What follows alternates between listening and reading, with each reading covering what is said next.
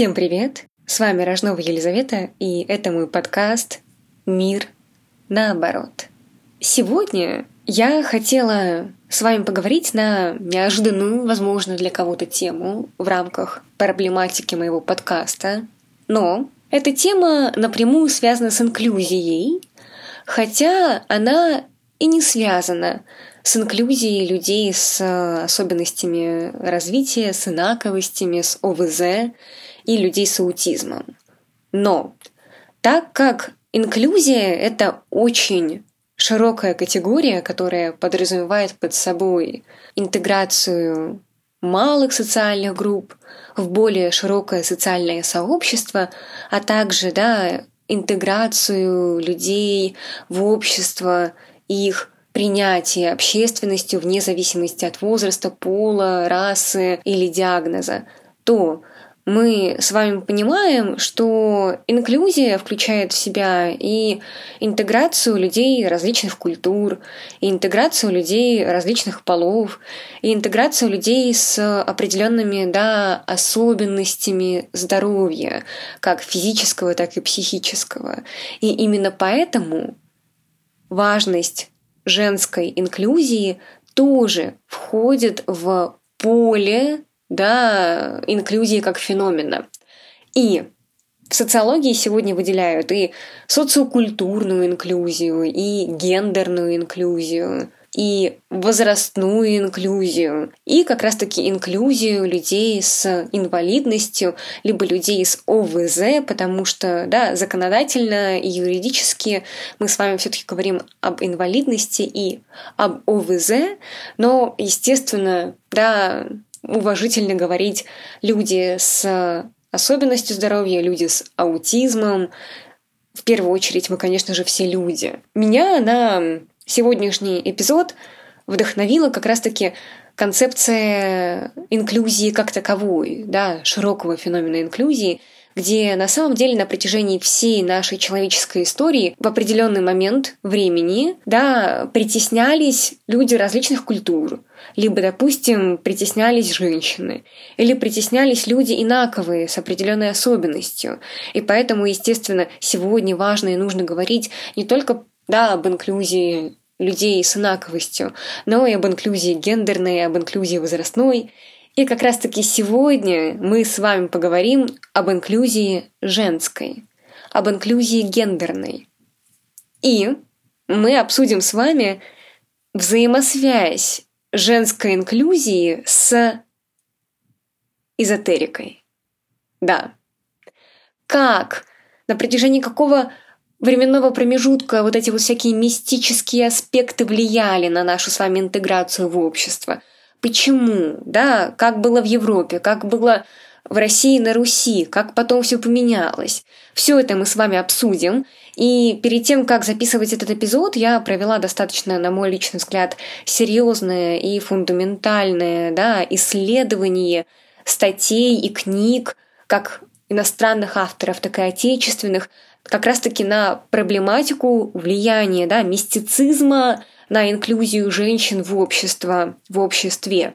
И с этими статьями я поделюсь с вами, поделюсь в телеграм-канале и поделюсь в описании здесь. А также, скорее всего, я буду просить вас смотреть мой телеграм-канал, в котором я буду публиковать красивые иллюстрации к некоторым моим словесным описаниям. Давайте с вами начнем.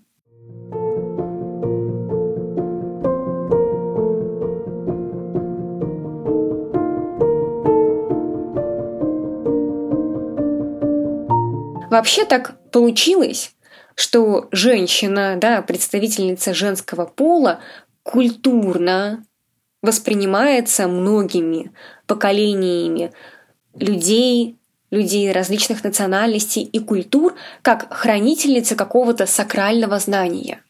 И это сакральность знания часто как раз-таки граничит с мистицизмом, часто граничит с эзотерикой. И это совершенно случилось не случайно так получилось, потому что на протяжении многих веков и многих тысячелетий женщина была равносильно магии, а магия была равносильно женщине. И почему вообще так случилось, что наш с вами путь эмансипации был тесно связан с эзотерикой, тесно связан с магией, тесно связан с словом «ведьма», словом «знахарка», словом «медиум», мы сегодня с вами и будем разбираться.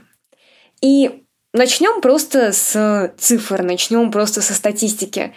По статистике, которую можно найти в тех да, каких-то, не знаю, письменах, книгах, которые сохранились со средневековья, историки, ученые современные говорят о том, что да, 80-85% осужденных за колдовство в Европе 15-18 века были женщины. Остальные 15-20% это либо дети, либо это пожилые женщины, либо это какие-то, так сказать, случайно попавшие в статистику мужчины.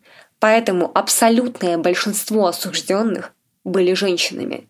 И осужденных за колдовство. И осужденных, как мы понимаем, да, на смерть, потому что в средневековой Европе была охота на ведьм, и все мы знаем, что охота на ведьм — это что? Правильно, в том числе те яркие картинки из Инквизиции, которые мы себе представляем, это сожжение на костре, это повешивание и другие смертельные приговоры женщинам. А за что, собственно говоря? Да, кто такая ведьма?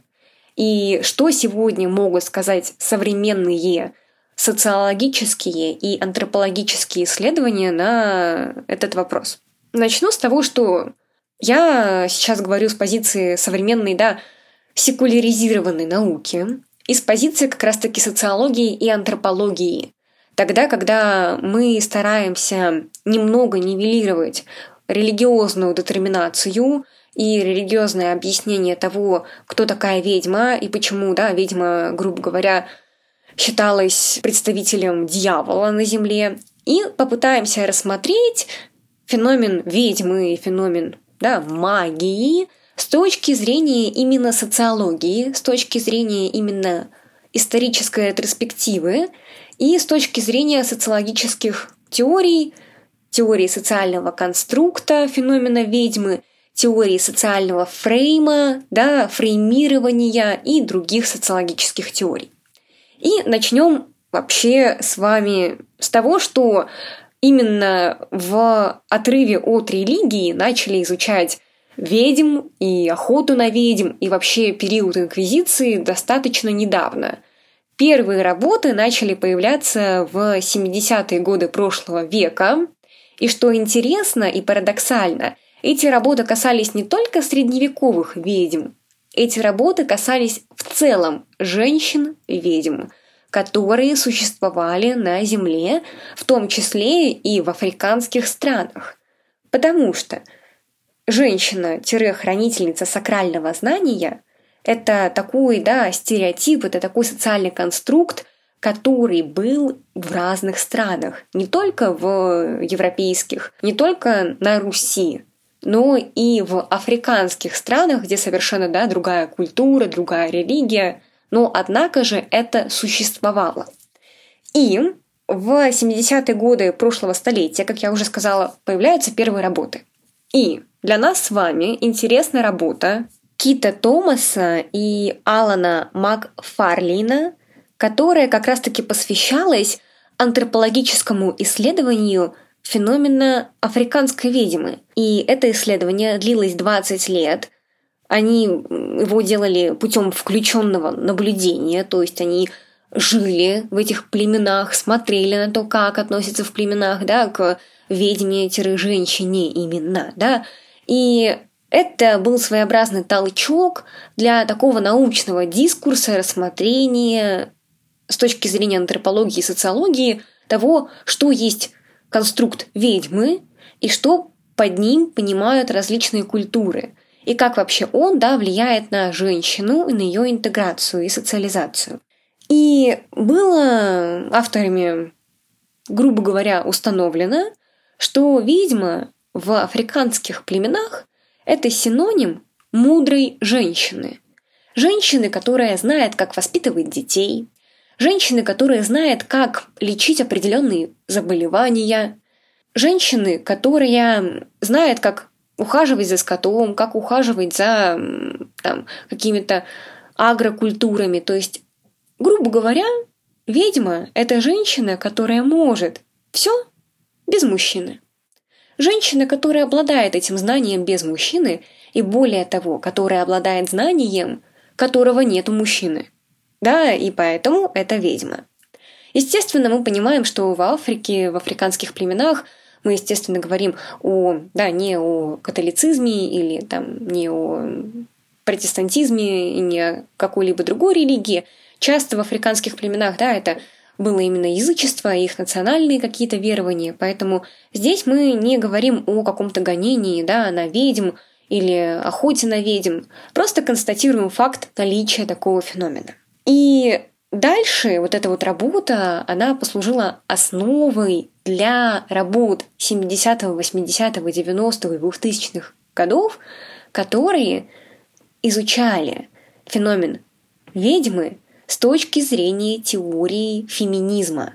И здесь как раз-таки с точки зрения теории феминизма уже первые авторы рассматривают то, как конструкт ведьмы влияет на интеграцию, на да, инклюзию, либо на эксклюзию женщин с точки зрения того, какими знаниями женщины обладают, либо не обладают. И вот одной из популярнейших работ, знаменитых работ в данном русле – стала работа американских исследовательниц Барбары Эренрайх и ее соавтора, соавторки «Ведьмы», «Акушерки и медсестры.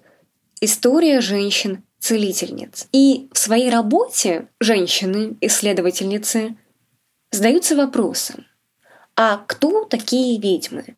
И по какому параметру вообще можно было отнести женщину к ведьме? И что, да, есть, собственно говоря, ведьма для католической церкви? Начнем отвечать на все эти вопросы по порядку. Во-первых, ведьма. Да, собственно говоря, кто такая ведьма? И э, с точки зрения именно католической церкви, с точки зрения инквизиции, с точки зрения вообще уклада мировоззрения средневековой Европы, да, где-то 14-17 век, там 14-18 век, даже может быть где-то, да, потому что у нас есть позднее средневековье. И к средневековой Европе мы с вами относим в том числе и Англию, да, вот можно выделить такие параметры, как понять, что перед вами ведьма, и, естественно, ведьма-женщина. Как вообще, да? А очень просто. Во-первых, если женщина совершила сексуальное преступление, и под сексуальным преступлением имеется в виду потусторонними силами, дьявольскими силами склонила мужчину к половому акту, да, и получила еще от этого удовольствие. Конечно же, потому что только дьявол, да, может сделать так, что женщина захочет совершить половой акт, а особенно если она не в браке, особенно если, да, она совершенно простая, простолюдинка. Это первое. Во-вторых, у ведьмы есть магические способности исцелять и заражать. Да, то есть к ведьмам можно было отнести любую акушерку, любую целительницу, любую знахарку, любую женщину, которая обладала знаниями примитивными медицины и фармацевтики. Это все ведьмы. А также вообще любые иные мудрые женщины, которые обладали каким-то определенным знанием, которое влияет на здоровье и на физическое какое-то состояние человека. То есть, да, если женщина, допустим, знала какие-то физические упражнения – то тоже можно было смело ее отнести к ведьме. Ну, потому что тело меняет, непонятно как, и поэтому и ведьма, собственно говоря. И из всего этого становится понятным, что в средневековой Европе-то любая самодостаточная женщина, которая обладала каким-то, да, назовем это сакральным знанием, и еще, да, если она обладала знанием, которого нет у мужчины, она смело могла считаться ведьмой. Более того, в да, концепции охоты на ведьм, в концепции э, инквизиции средневековой Европы церковь признавала наличие магии. Да, то есть здесь факт излечения, факт принятия родов, факт полового акта был магией, которая только от дьявола, только от лукавого, только от бесовского. И только, да, там, священное писание, следование этому священному писанию может этого беса, этого дьявола изгнать. Это, кстати, очень интересный факт, потому что это то, что кардинально отличало католическую церковь от нашей да, православной э, церкви. Но об этом чуть попозже. И получается, что мы с вами приходим к выводу, опять-таки, что абсолютно любая женщина могла подойти под описание ведьмы. Более того, вот этот вот каноничный стереотипный образ, который сложился в нашей сегодня культуре, когда мы представляем, что ведьма – это женщина в такой конусообразной шляпе, что это женщина с метлой, что это женщина с кошкой, сложился тоже из-за стереотипа из-за фрейма, из-за того, что женщины-пивовары, женщины, которые держали пивные в средневековой Европе, в различных странах, носили эти конусообразные шляпы. А в исторических архивах сохранились данные о том, что эти шляпы служили некой рекламой, да, как будто бы эта вывеска была – для рекламы своих услуг. Вот этой вывеской служила эта шляпа, которую было видно издалека, и часто она была зеленого цвета, чтобы было видно в толпе, на средневековой ярмарке, на средневековой улице, чтобы, да, э, собственно говоря, у этой женщины-пивовара купили пиво. А пиво она варила в чане, в большом-большом котле, который и у нас сегодня в современной культуре и рисуется вместе с ведьмой, да, ведьма с колпаком, с котлом со своим и с котом. А кот был нужен средневековой женщине-пивовару для того, чтобы просто он охотился на мышей, потому что антисанитария, все дела, мы с вами представляем это, понимаем это. И эта женщина тоже считалась ведьмой, потому что она была независима от мужчины потому что она вела свое дело, да, это некий прообраз бизнес-вумен современный, некий прообраз независимой женщины, которая может существовать в отрыве от мужчины. Ну и, естественно, она тоже считалась ведьмой. И интересно, что в документах, которые сохранились периода 15-18 века, который да, является прямым свидетельством охоты на ведьм, есть такие цитаты, которые и показывают нам, что охота на ведьм — это прямая эксклюзия женщин из социума, а их статус ведьмы был своеобразной попыткой инклюзии, только не посредством да, статуса ведьмы, а посредством того знания, той профессии, которыми они обладали, потому что это было значимо и важно для общества. Но эти знания, эта профессия, да, эти профессии обесценивались, в том числе и церковью католической. И почему мы да, говорим о том, что они обесценивались? Потому что следующее говорилось.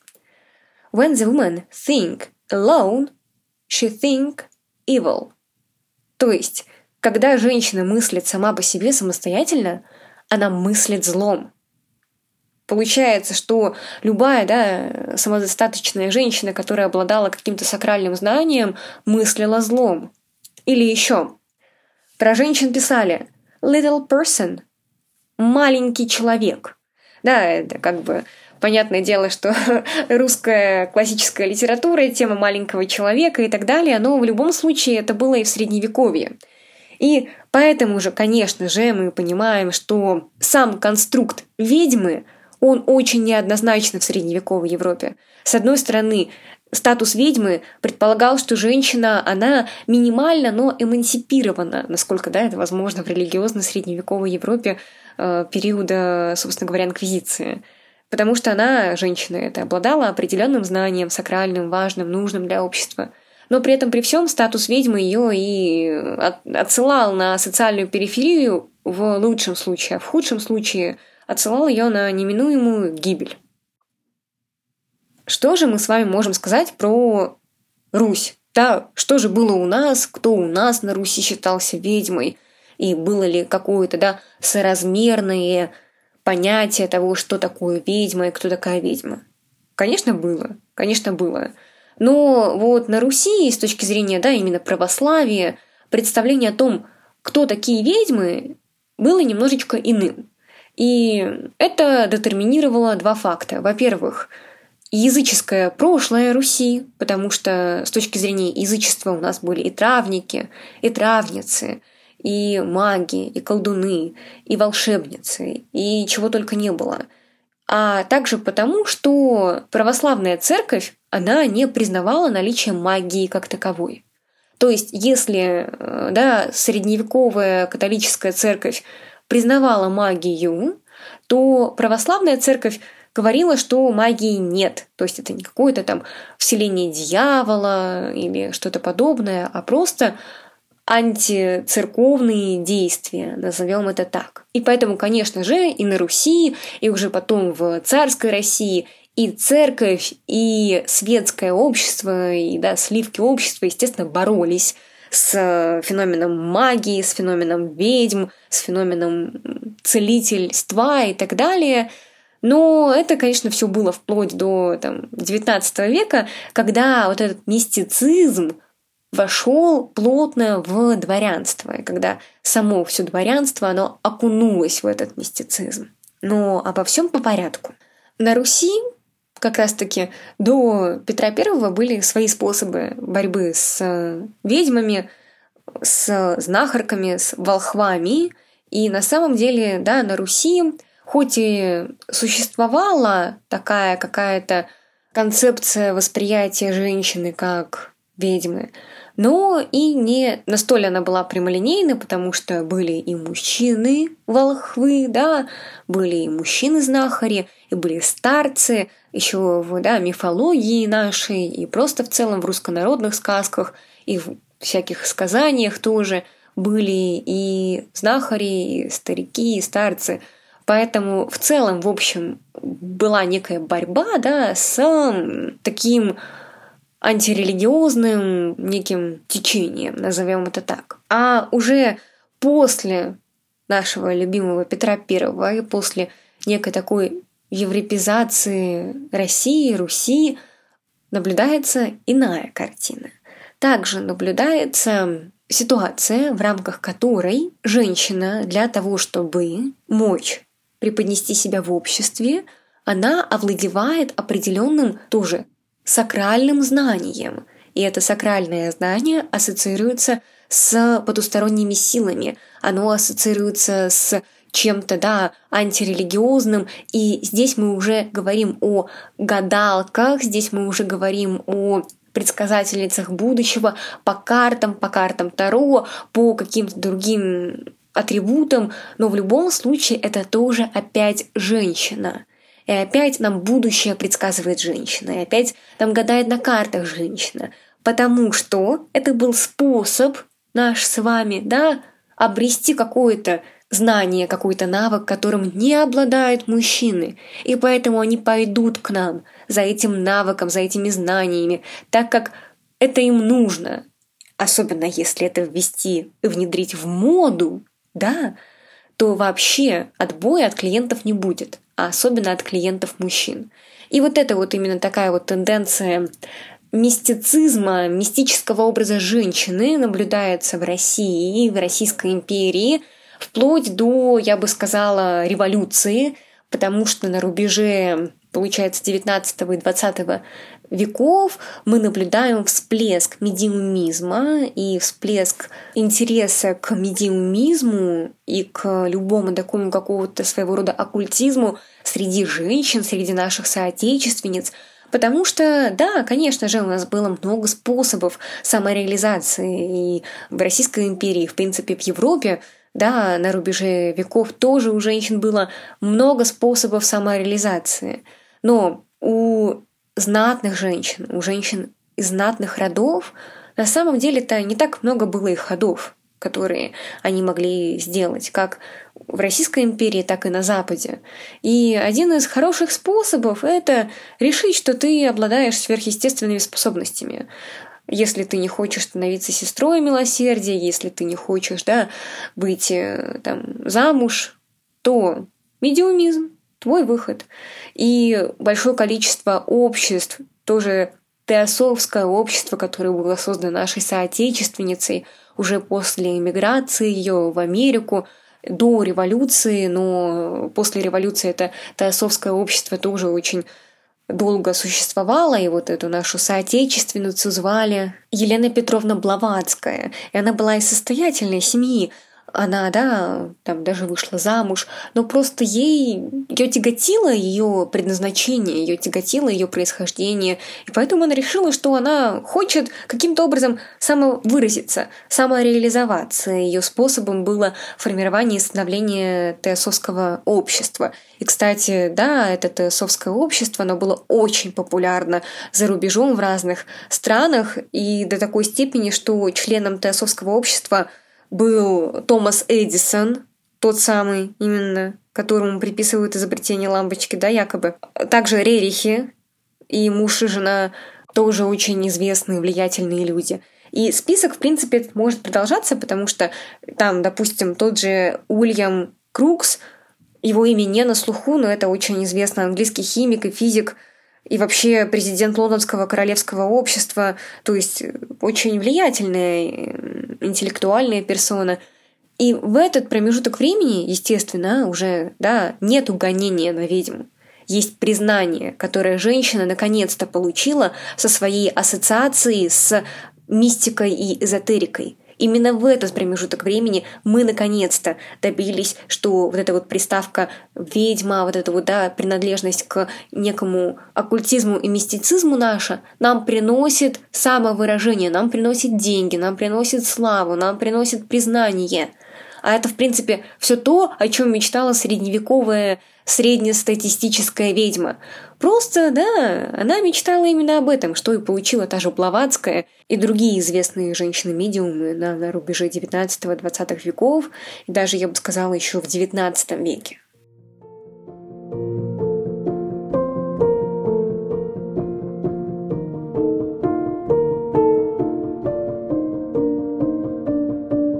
Хорошо, вот мы с вами рассмотрели эту великолепную ретроспективу, но что нам важно и нужно понимать с точки зрения, да, женской инклюзии, с точки зрения гендерной инклюзии, что нам нужно понимать с точки зрения социологии.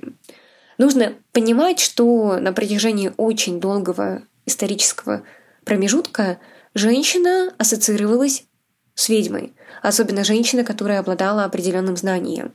И был фрейм, если обращаться к нашему любимому Гофману и теории фреймов в социологии, был фрейм, то есть некие рамки, через которые и происходило социальное восприятие, социальная перцепция женщины с определенным знанием. И этим фреймом была ведьма. И, естественно, этот фрейм предполагал определенный ролевой набор коммуникации с ведьмой и определенную стратегию борьбы с этими ведьмами. В частности, что мы видим в средневековой Европе и на Руси, но не столь радикально. И поэтому это очень важно понимать с точки зрения истории нашей с вами эмансипации, потому что на самом деле стремление даже современной женщины к некому оккультизму, к некой магии, к некой эзотерике, картам Таро, к натальной карте – это отчасти культурный код наш с вами, это отчасти наше культурное историческое наследие, потому что именно посредством вот этих вот эзотерических вещей мы хоть как-то могли себя реализовывать в обществе. А все, что и не было эзотерикой, все, что было нашим знанием с вами, да, акушерство, допустим, да, там, не знаю, какие-нибудь гинекологические вещи, которые могли знать разные женщины, это тоже приписывалось к эзотерике, это тоже приписывалось к оккультизму. И получается, что до нас э, дошел только да, такой стереотипный образ ведьмы с этим колпаком, ведьмы пивовара. Но что же такое ведьма сама по себе, многие не понимают. И я очень надеюсь, что я смогла дать историческую такую социологическую справку о том, кто такая ведьма и почему называться ведьмой для женщины на самом деле это честь в Средневековье и на Руси в частности тоже, потому что ведьма, она обладает знанием недоступным мужчине, она обладает самодостаточностью, и это первый символ эмансипации и независимости. Но другой разговор, что, конечно же, ведьма — это социальный конструкт, который культурно и религиозно взрастили э, в общественности на протяжении многих столетий, на протяжении многих веков, и который дошел до нас сегодня в формате стереотипа чан, кот, колпак, метла. И даже спустя столько веков, столько столетий мы с вами боремся за инклюзию нашу с вами в обществе, потому что все еще женщины-предпринимательницы, да, не столь пользуются авторитетом, как мужчины-предприниматели. Все еще есть Forbes Women Russia, Forbes Women Конгрессы, в рамках которых обсуждаются вопросы интеграции женщин в экономику, в бизнес, в науку, куда угодно. И все равно сегодня когда-то возникшая тема женской инклюзии давно-давно да, актуальна и по сей день. И на самом-то деле инклюзия женщин, она ну, неразрывно связана и с инклюзией людей пожилого возраста, и с инклюзией людей с определенными особенностями развития, с определенными инаковостями.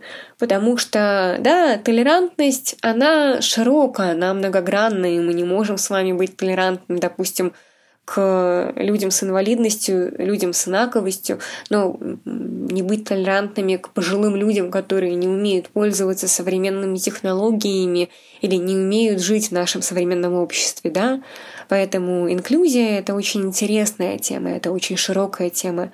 Это тема, я бы сказала, социетального уровня. И в рамках как раз-таки социологической науки, в рамках своего подкаста, в рамках своего канала я бы хотела продолжать об этом говорить. Спасибо большое. С вами была Рожнова Елизавета.